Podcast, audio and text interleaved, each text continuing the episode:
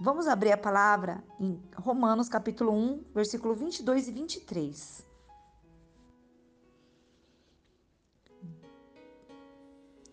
Que diz: Porquanto, tendo conhecido a Deus, não o glorificaram como Deus, nem lhe deram graças, Antes, em seus discursos, se desvaneceram e o seu coração insensato se obscureceu.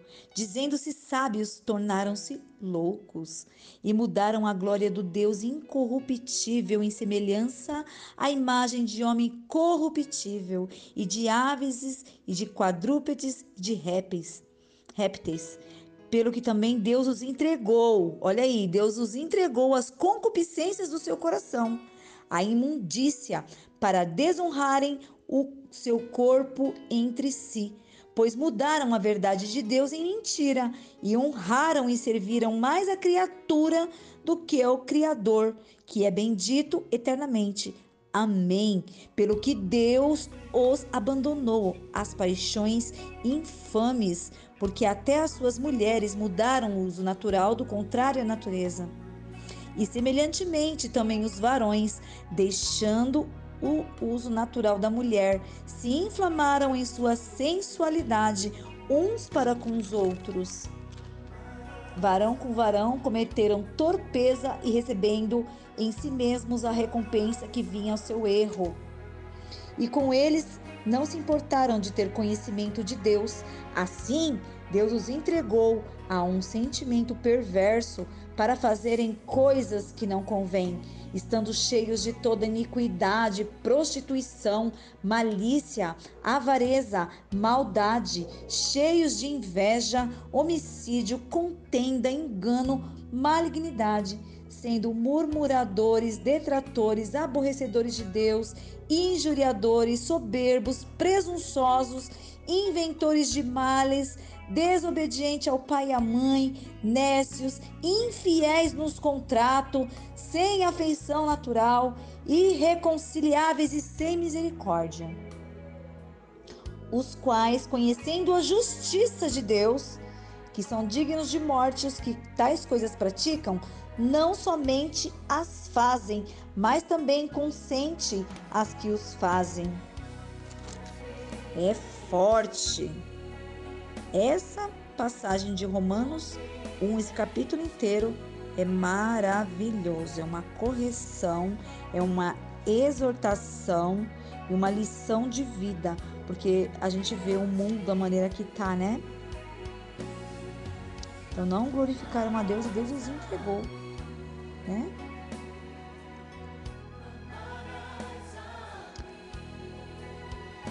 Aqui está é, tá dizendo né, que a ira de Deus não é a última palavra aos seres humanos, pois ele proveu um meio de escape ou salvação da sua ira. O pecador, ele pode arrepender-se do seu pecado e voltar a Cristo Jesus por fé. Como diz, né, aqui no livro de Romanos, capítulo 5, versículo 8, mas Deus prova o seu amor para conosco, em que Cristo morreu por nós, sendo ainda nós pecadores.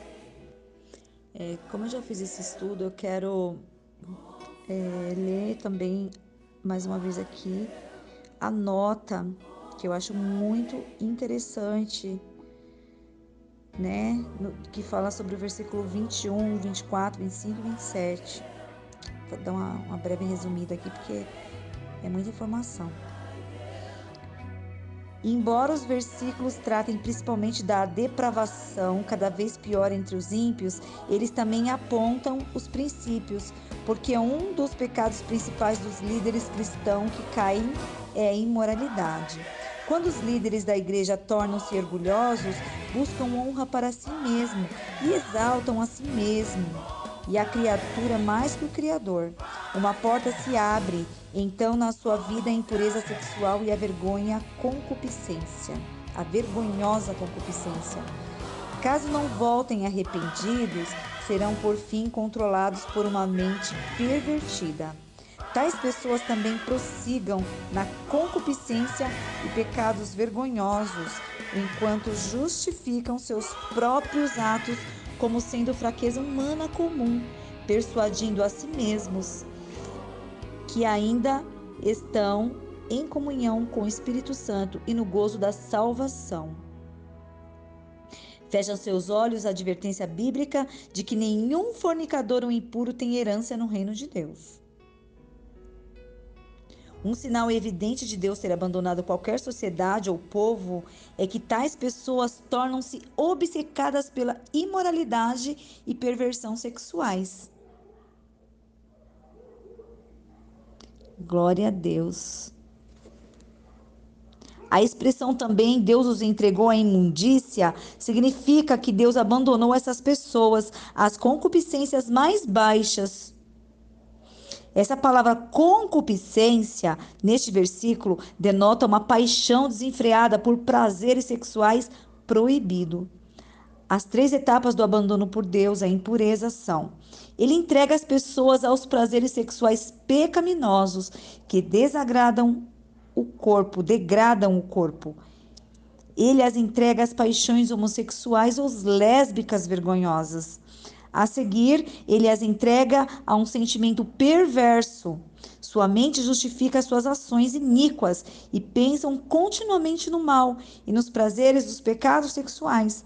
Essas três etapas concorrem, ocorrem entre todos os que rejeitam a verdade da revelação divina e que buscam o prazer na iniquidade. Lembra daquele versículo, né? Jesus falou: Apartai-vos de mim, vós que praticais o quê? A iniquidade. Deus tem dois propósitos ao abandonar os iníquos ao pecado: permitir que o pecado e suas consequências se acelerem como parte do seu juízo sobre eles e levá-los a reconhecer sua necessidade de salvação. A mentira aqui é a mensagem de Satanás, que é no versículo 25, está dizendo, né? Que mudaram a verdade de Deus em mentira e honraram e serviram mais a criatura do que o Criador. A mentira aqui é a mensagem de Satanás, que é o pai da mentira, que diz: sereis como Deus. Crer na mentira é rejeitar a verdade de Deus e tomar parte na idolatria. A Bíblia adverte constantemente contra o orgulho, devido à tendência do ser humano de crer na mentira e adorar a si mesmo, visto como se eleva o teu coração e dizes: Eu sou Deus. E no versículo 27 aqui do, do, do capítulo 1 de Romanos, que fala sobre o varão com o varão, né?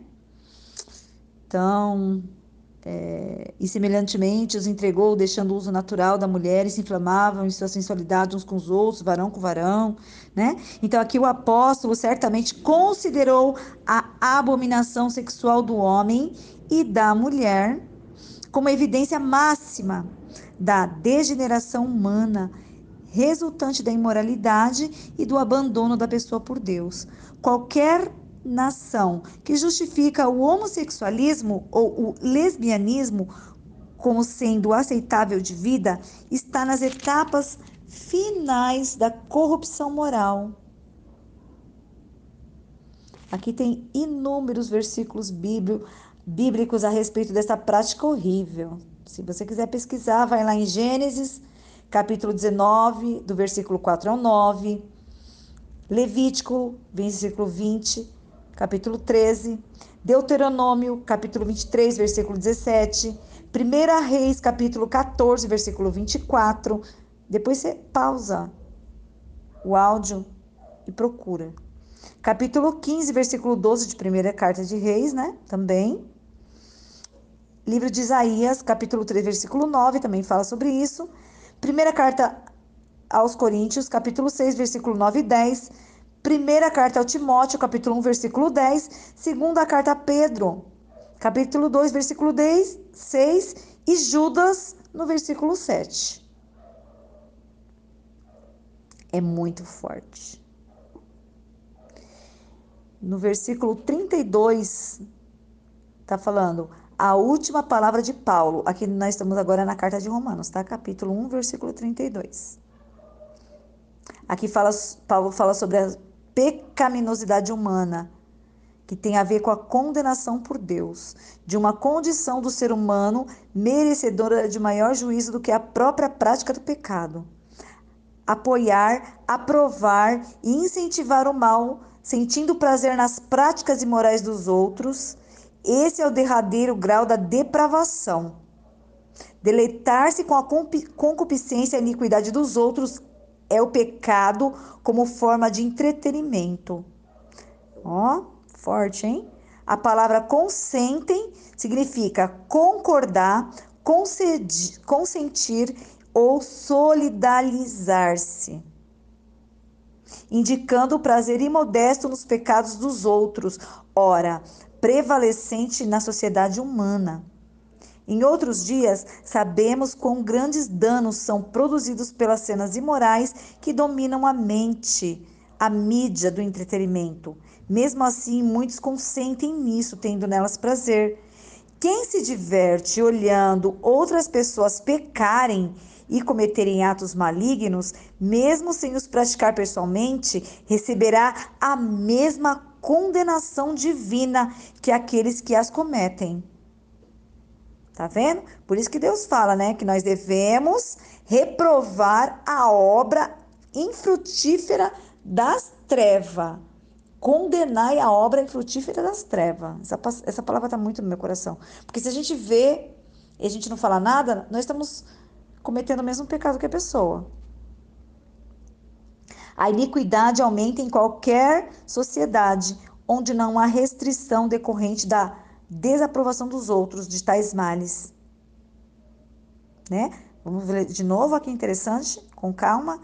A iniquidade aumenta em qualquer sociedade onde não há restrição recorrente da desaprovação pelos outros de tais males. Logo, os aquele especialmente aqueles que professam fé em Cristo, que se divertem com práticas imorais dos outros, mesmo sem cometê-las, contribuem diretamente para predispor a opinião pública à imoralidade e, portanto, à corrupção e, por fim, à condenação eterna de um número infinito de pessoas. Esse pecado, ele é digno de morte e será condenado e desmascarado no dia do juízo. Vamos lá ler em 2 Tessalonicenses, capítulo 2, versículo 12. Deixa eu procurar aqui agora. Primeira, como? Primeira. Isso aqui, gente, eu tô lendo tudo na nota da minha Bíblia. Lendo a palavra e lendo a nota da explicação da nota. Essa minha Bíblia é maravilhosa, maravilhosa. Então, achei. Segunda carta de Tessalonicenses, capítulo 2. Meu Deus, já esqueci de novo. Versículo 12 para que sejam julgados todos os que não creram a verdade, antes tiveram prazer na iniquidade.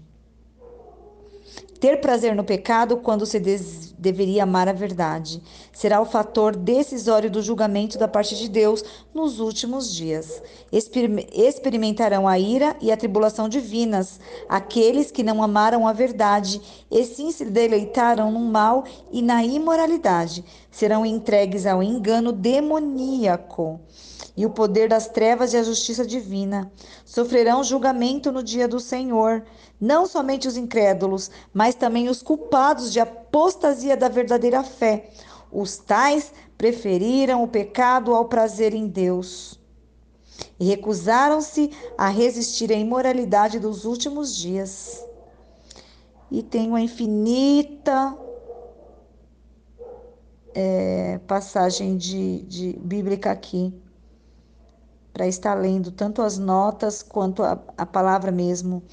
É, essa Bíblia é muito boa porque é, uma, é um estudo alinhado com outro estudo e isso é infinito.